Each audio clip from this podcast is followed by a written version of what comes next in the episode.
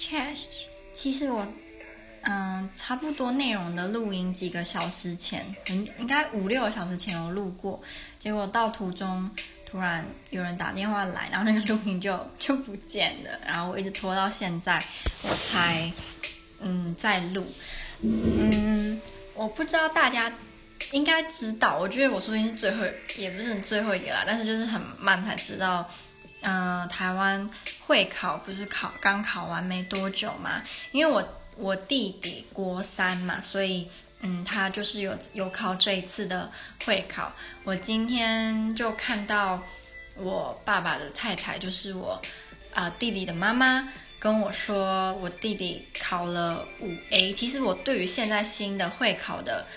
制度跟评分我不是非常的了解，就是因为它不是有分什么 A A 加 A 加加嘛，所以我不知道就是大家都是五 A，然后要怎么对啊，所以我不太了解。然后我也不知道是现在的会考是比我们难还是比我们简单，然后拿到 A 或 A 加或 A 加是非常困难吗？还是其实还好？因为我真的很不了解。所以呢，他跟我讲的时候，我其实也没有办法，嗯、很明确的，就是知道说，哎，这样子是超级厉害还是怎么样。然后，可是他们非常的开心，他们说，这样我弟应该就可以上台东的最好的高中、最好的班级，就是去读的话，应该也不会掉车尾，可能就是中中间或者是可以中上，因为全台东。呃，五 A 的学生好像不到四十个，然后我自己是其中一个。那在跟他讲这些的时候，我突然发现一些父母似乎都很喜欢啊、用来描述自己孩子的话，例如，如果你的小孩考得特别好，出乎你的意料，我发现蛮多父母都喜欢说哦，因为我以前呢也呃。就是在某一个很大的英语补习班当过导师，所以我其实有遇过蛮多家长的。那我就呃加上这次他又说了某些话，让我突然有这种感觉，就是如果你的小孩突然表现得特别好，我觉得家长都很喜欢说，哦，其实哦他平常也没有特别认真啦，他都没有像他同学一样这么认真，他都只有在快考试的时候那那几个礼拜啊，就是稍微复习一下，就感觉。似乎这样讲就能显示自己的孩子，其实如果有准有认真读书的话，是可以考得现甚至比现在已经很好，还要再更好，然后又可以凸显自己的小孩特别聪明。因为我妈也很喜欢这样讲我，就是我国小、国中、高中，她也很喜欢说哦，你你其实都没有特别认真呐，你看你都没有特别认真，就可以怎么样怎么样？如果你再认真一点，是不是就可以？所以我觉得好像爸妈都喜欢讲这个。然后另外一个就是，呃，小孩很喜欢，就是那个要怎么讲？因为像他就说他有好几科都可以，比如说再多对个一题两题就可以再升一阶，所以他很喜欢粗心大意，很容易粗心大意。那我觉得粗心大意其实是每个人。都会犯的错，尤其是在考试上面。我之前曾经家教过的一个妹妹，她爸就说，他认为没有粗心大意这件事。呃，你会错就代表你练习的不够，不够熟练，所以你才会出错。我自己是还蛮认同的啦。嗯，因为我说过我是一个好胜心很强的人嘛，所以我基本上很不喜欢我自己在我很在行的部分犯下任何一点错误，对自己是非常非常严格的。然后就是听他又一直讲说哦，呃，你弟弟啊，就是其实他都没有很认真啊，怎么样？我觉得听到后来，我会有，一点觉得他好，他没有同学那么认真，然后呃，没有像别人这么努力，似乎变成一种称赞，就是另类的称赞，称赞说。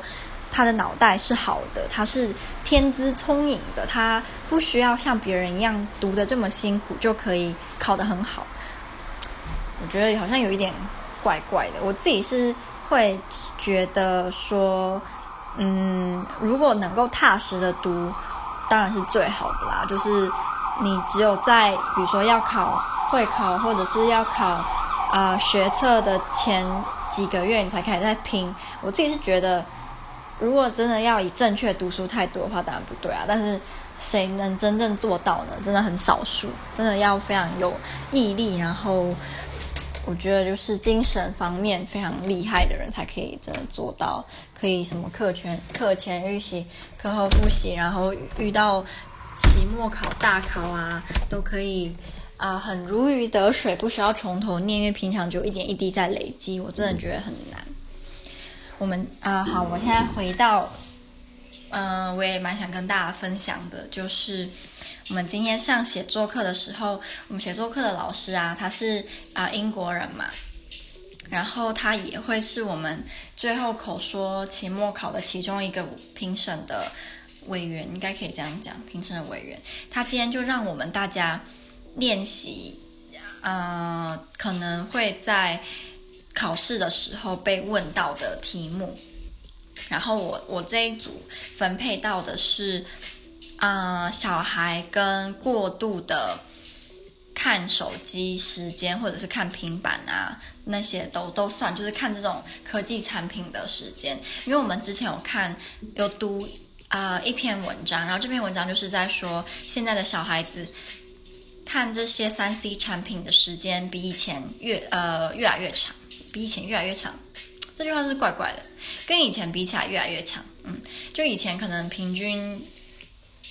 一个一天四个小时，现在可能一天是六到八小时。然后年纪越大，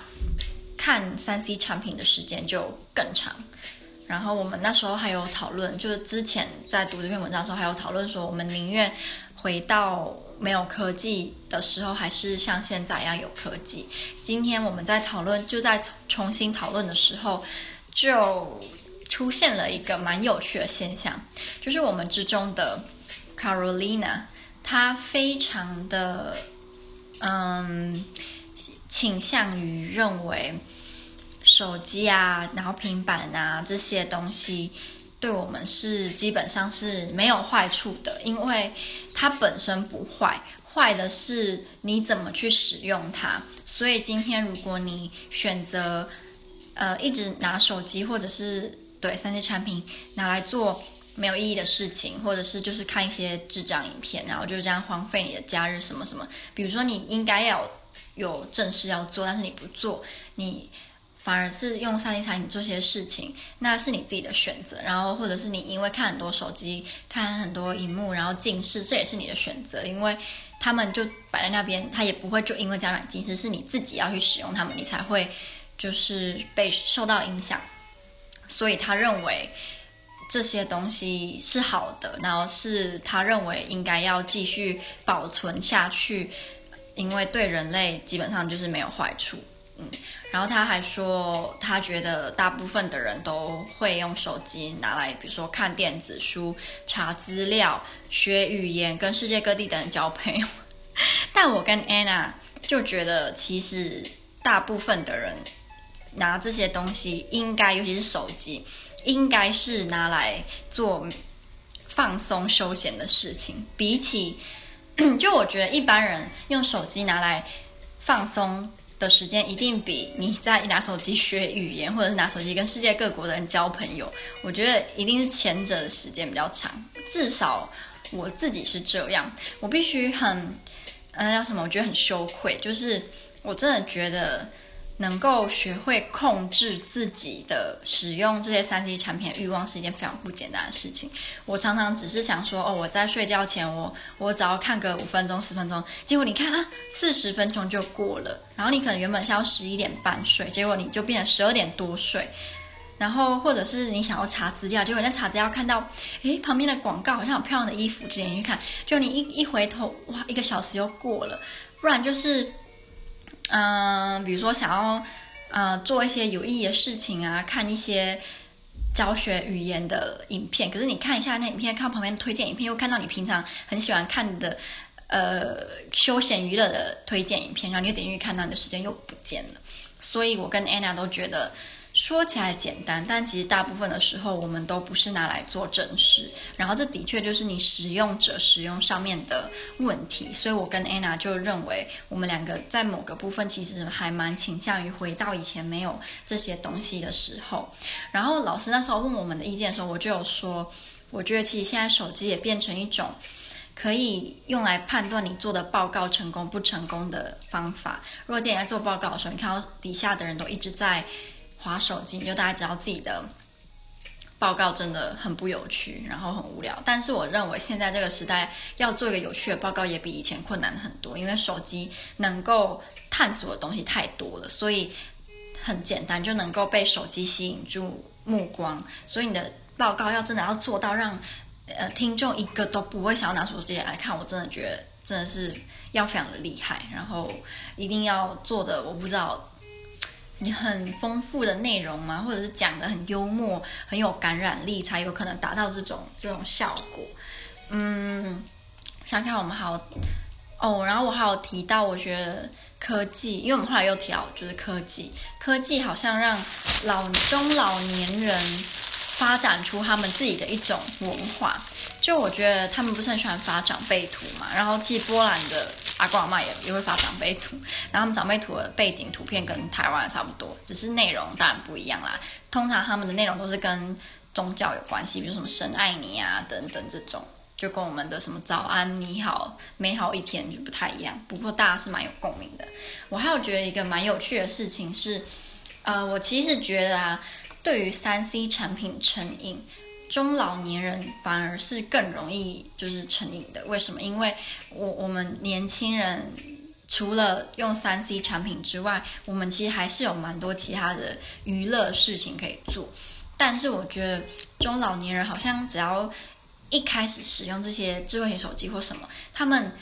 真的就是会整个被吸住，然后常常看他们也没，因为他们平常也没有什么正事要做嘛，就真的就是不停的在用手机。像我妈，她就是这样。我觉得我妈她对手机的成瘾和平板的成瘾，已经比我严重非常多了。就是她几乎每天，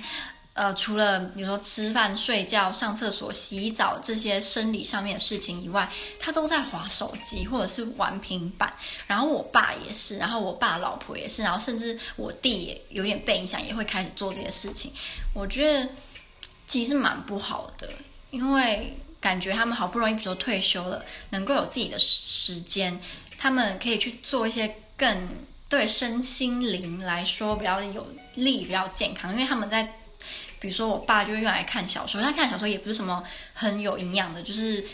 呃，真的就是没什么没什么营养的小说。然后像我我爸老婆就是一直用他的手机玩游戏，他真的很喜欢玩游戏。然后我弟也是玩游戏，我妈也是玩游戏。不然就是我妈就是在脸书上面看什么动物的影片，然后如果动物被什么不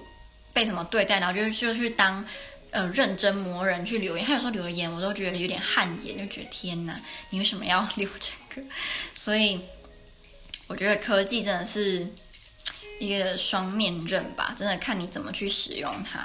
但我我必须就是真的只能承认，我常常都使用的很不好，因为总觉得我把我看垃圾网站的时间省起来，我可以去做更多有意义的事情，然后读更多书。惭愧，惭愧。嗯，我想想看，我还没有什么想要跟大家分享哦？大概就是。因为我们在波兰的房房子几乎是没有空调的，因为夏天大概就只有两三个月，甚至更短，所以装冷气比较感觉比较没有意义吧。就像台湾大部分是装冷气，但是暖气比较少，然后这边是装暖气，就每一间一定会有暖气。想想看，就是七八。个月都是那么冷的冬天，你如果不装暖气会死人呐、啊。所以呃，在宿舍的话，像现在有时候也可能逼近三十度，还没有三十度，但逼近，我就必须要开一点窗户。可是呢，这边我们附近有蛮多树的，然后我不知道树跟苍蝇有没有关系，但是就会有苍蝇飞进来，就觉得超不爽的，真的超讨厌苍蝇哎。但我宁愿有苍蝇也不要蟑螂。波兰人很多都是没有看过蟑螂的，因为这边太冷了，所以蟑螂好像不太适合居住在这边。所以我之前跟我的前室友聊天的时候，他们都说，还有我的一些同班同学，他们都是没有看过蟑螂，但是他们有听说过蟑螂的大名，就是它声名远阔啊，非常的可怕一种昆虫，可是他们没有看过，我好嫉妒啊！所以我在这边蛮开心的，就是没有蟑螂。但我只要一回台湾，地狱又要来了，又会有一堆蟑螂啊！这就是我最不喜欢啊，很热的地方，潮湿热地方的原因就是蟑螂，超超讨厌蟑螂。嗯，但苍蝇也不太好，只不过苍蝇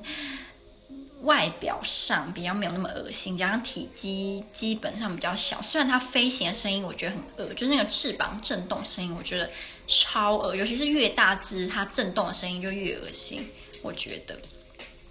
然后我今天呢，啊、在洗衣服的时候，我看到了。一个女生，她长得好像韩国人。我发现最近我们宿舍有很多亚洲人入住，我就在怀疑里面一定有一个是我有可能的室友，但是我不知道有没有跟大家说，就是呃原本那个韩国人原本要跟我住的，他后来选择住一人房，所以我还是会维持一个人住的状况。然后我就在想，今天这这几天看到很多韩国人，里面就是像我讲的，一定有一个是我可能的室友。